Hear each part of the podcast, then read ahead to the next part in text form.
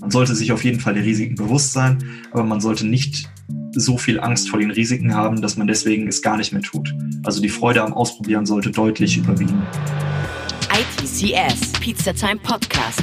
Cheesy questions and juicy answers for the tech community. Hi und willkommen zu einer neuen Episode des ITCS Pizza Time Tech Podcasts. Auch diese Woche wieder mit Live-Feeding vom ITCS Online 2020 aus Hamburg. Seid ihr Gamer? Denn beim heutigen Thema Gamification dreht sich alles darum, wie man anhand von Erfahrungen aus der Videospielentwicklung die Motivation von Aufgaben in der echten Welt besser aufrechterhalten kann.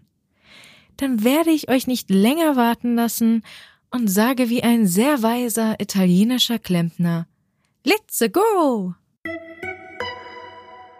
Moin, mein Name ist Johannes Brüggemann. Ich bin IT-Consultant bei der Firma MSG Systems AG im Geschäftsbereich Travel und Logistics hier in Hamburg. Zu meinem Aufgabenbereich gehört daher dann hauptsächlich die Weiterentwicklung und Beratung bei IT-Projekten zusammen mit einem sehr netten Team. Und neben meiner Arbeit bin ich noch am Wirtschaftspsychologie studieren, auch hier in Hamburg. Und sowohl in der Arbeit als auch beim Studium bin ich häufig auf das Thema Gamification getroffen. Ich möchte euch gerne deswegen heute etwas über Risiko und Chancen in der Gamification in IT-Projekten, aber auch im Arbeitskontext allgemein und für euch selber mitgeben. Ich habe das Ganze unterteilt. Zuerst einmal geht es ein bisschen darum, was überhaupt Gamification an sich ist, was der Nutzen dahinter ist und was gute und schlechte Gamification ausmacht.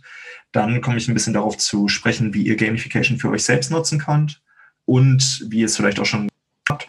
Zum Schluss komme ich dann noch einmal darauf, wie Gamification in IT-Projekten umgesetzt werden kann, vielleicht auch schon wurde und gleichzeitig auch, wie das im Team aussehen kann, das Ganze. Fangen wir direkt einmal an. Und zwar ähm, gibt es in Deutschland laut dem Engagement Index von Gallup im Jahr 2018 diese Aufteilung an motivierten Mitarbeitern. Das waren 15 Prozent hochengagierte Mitarbeiter. Das sind quasi die, die wirklich total für ihren Job brennen und auch für das Unternehmen. 70 Prozent, die können auch sehr viel Spaß an ihrem Job haben, würden aber bei einem besseren Angebot wechseln. Die machen meistens auch einen guten Job, sind aber halt noch nicht auf dem Top-Level. Und dann gibt es die 15 Prozent aktiv ungebundenen, anders auch mal disengagierte Mitarbeiter genannt. Das sind die, die dem Unternehmen schaden, weil sie auch das Unternehmen schlecht reden und eigentlich auch nicht ganz das wert sind, was sie quasi bezahlt bekommen, weil einfach meistens die Arbeitsqualität nicht stimmt, weil sie dermaßen demotiviert sind. Wichtig ist bei Gamification, die unteren 15 Prozent kann man eigentlich damit nicht erreichen. Bei denen stimmt die intrinsische, also die innere Motivation einfach nicht. Die wären vielleicht bei einem anderen Job oder dergleichen besser aufgehoben. Aber Gamification beschäftigt sich dann eher mit den oberen 85 Prozent. Die kann bei den oberen 15 Prozent helfen, dass man einfach auf diesem Niveau bleibt. Und bei den 70 Prozent kann es helfen, dass man vielleicht mehr für das Unternehmen brennt und gleichzeitig auch seine Motivation vielleicht weiter noch gesteigert wird. Gamification an sich bezeichnet eigentlich erstmal nichts anderes als das Einbinden von spielerischen Elemente in spielfremde Systeme. Zum Beispiel, dass man sagt, man nimmt jetzt das Level-System, das man aus vielen Spielen kennt, und bringt das in ein ja, spielfremdes System, wie zum Beispiel die Ablage, wie auch immer man da ein Level-System reinbringen möchte. Wenn ihr da Ideen habt, sagt mir gerne Bescheid, weil ich habe hier noch einen Haufen neben mir liegen, den ich eigentlich machen müsste. Aber wenn man sich den Kerngedanken von einem Spiel anguckt, jedes Spiel startet eigentlich mit einer Idee. In dieser Idee ist immer der Mensch erstmal im Vordergrund. Das ist quasi auch das, was hier steht. Gamification sollte auf den Menschen bezogen sein. Und eine Hauptidee von so einem Spiel kann zum Beispiel sein, okay, ich möchte ein Pilot sein in dem Spiel. Jetzt haben Leute, hat man direkt eine Nutzerkategorie quasi, die Spaß an diesem Spiel haben wird, wenn man es gut umsetzt, wohlgemerkt. Und ähnlich sollte auch der Gedanke beim Umsetzen von Gamification sein, dass man sich erstmal überlegt, okay, was haben wir für ein Produkt, wenn es jetzt in IT-Projekten ist? welche Nutzer haben wir da? Also betrachtet man erstmal direkt den Menschen. Welche Nutzerschicht haben wir? Und anhand davon geht man dann weiter und setzt die Dinge um. Das ähm, hat dann diese fünf Grundpfeiler, die ihr hier seht, die sich auch zum Teil auf die Motivation von Menschen an sich be äh, beruhen. So sind zum Beispiel sinnvolle Ziele das gleiche oder ähnlich zu übergeordneten Zielen. Ein Mensch wird oft dadurch motiviert, dass er das Gefühl hat, an etwas Größerem mitzuarbeiten. Ziele und Fortschritt. Also das heißt, man setzt vor allen Dingen jemandem, zeigt auf, wie weit er es schon geschafft hat und vor allen Dingen, was er noch erreichen kann. Das ist enorm motivierend. Ähm, als Beispiel, wenn ihr lange auf einer Stelle bei irgendwas schon mal vielleicht bei eurem Hobby oder dergleichen äh, getreten seid, ist das unheimlich frustrierend und demotivierend. Dem versucht man also auch entgegenzuwirken. Dann die Entscheidungsfreiheit. Man bekommt, wenn man einfach nur etwas aufgebrummt bekommt, hat man oft keinen Bock drauf. Ich weiß nicht, kennt bestimmt auch jeder, gerade noch aus dem Elternhaus oder so vielleicht. Äh, man hat eigentlich sich vorgenommen, etwas aufzuräumen und dann kommt der Vater rein und sagt, räum das jetzt bitte auf. Und zack, hat man keinen Bock mehr drauf, wenn man nicht mehr die, es kommt nicht mehr von einem selber. Und das ist quasi das Wichtige, dass man immer das Gefühl hat, sowohl aus Nutzersicht als auch aus Teamsicht, dass es von einem selber kommt. Im Spiel findet man das dann zum Beispiel wieder, dass jeder die Möglichkeit hat, ein Spiel zu spielen, wie er selber möchte. Dann Belohnung und Anerkennung. Also wenn man die Möglichkeit hat, bei IT-Projekten eine physische Belohnung zu geben im Sinne von Gutschein oder Co., ist das mit die größte Motivation für Nutzer. Einfach weil es immer was Schönes ist, etwas quasi ja bekommen zu können. Im Team ist das ein bisschen schwieriger, weil im Arbeitsumfeld gibt es eine Motivationssteigerung eigentlich nur bis zu einem gewissen Gehalt. Also darüber hinaus findet eigentlich keine zusätzliche Zufriedenheit und auch keine zusätzliche Motivationssteigerung mehr statt. Das mag auch von Person zu Person unterschiedlich sein, aber das ist im Durchschnitt etwa so. Da kann man dann über Anerkennung und Co. extrem den Mitarbeitern weiterhelfen, noch mehr Motivation zu bekommen. Dann noch die Neugier und Herausforderung. Also man darf nicht immer das Gleiche einfach darbieten.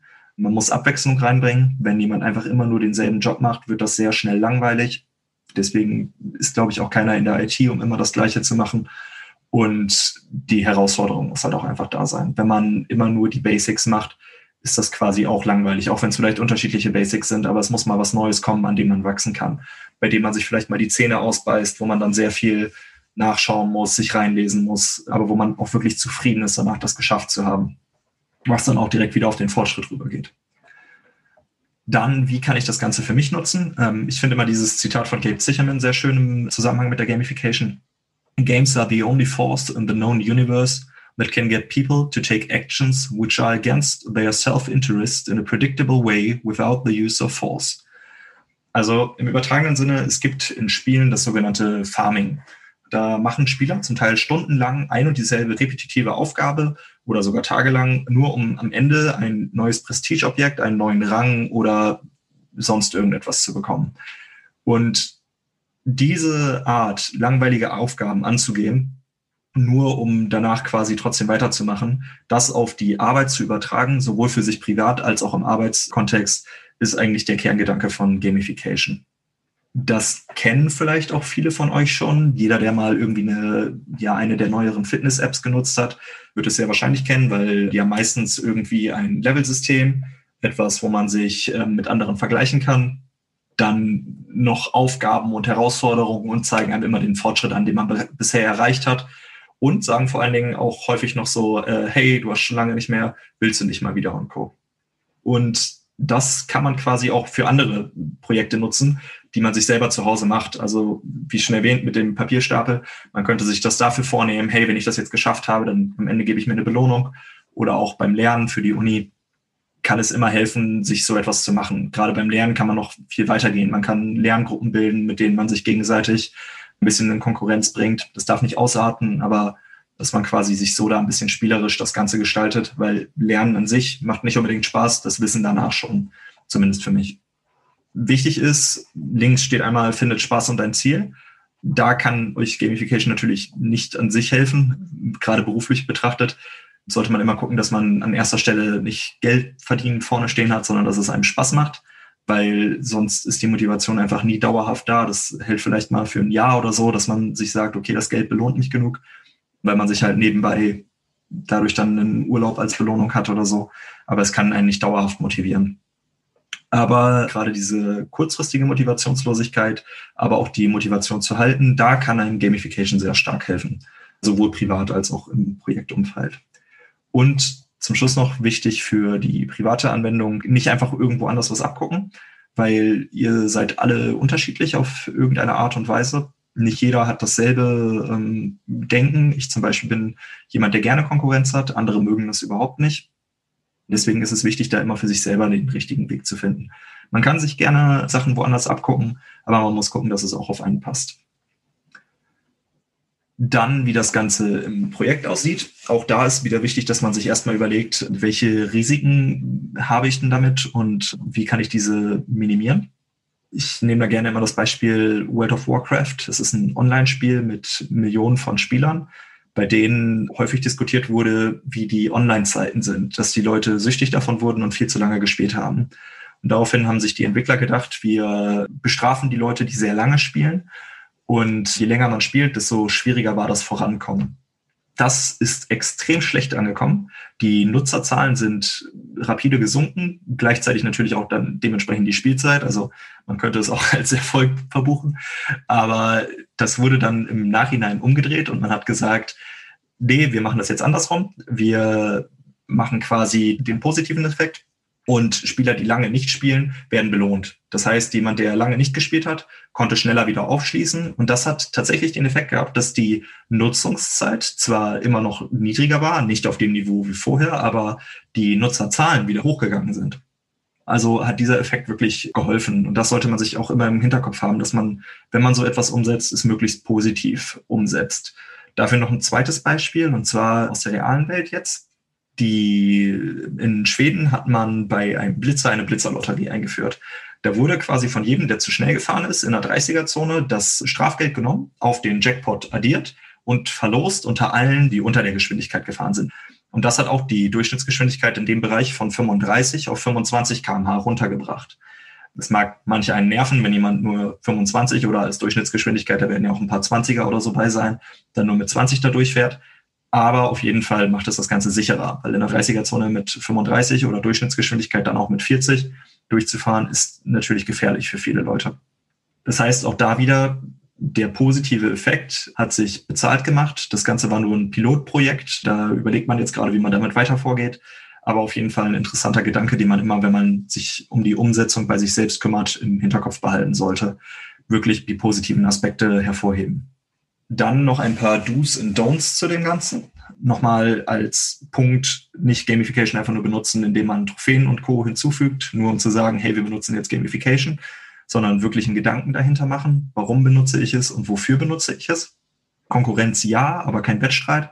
Also wie schon gesagt, ich bin zum Beispiel jemand, der gerne Konkurrenz hat, andere haben es nicht so gerne. Deswegen muss man gucken, dass man die Konkurrenz zwar hat, aber gleichzeitig nicht negativ dafür hat. Also es darf nicht einen einzigen Gewinner zum Beispiel geben, sondern alle müssen ein bisschen am Gewinn beteiligt werden.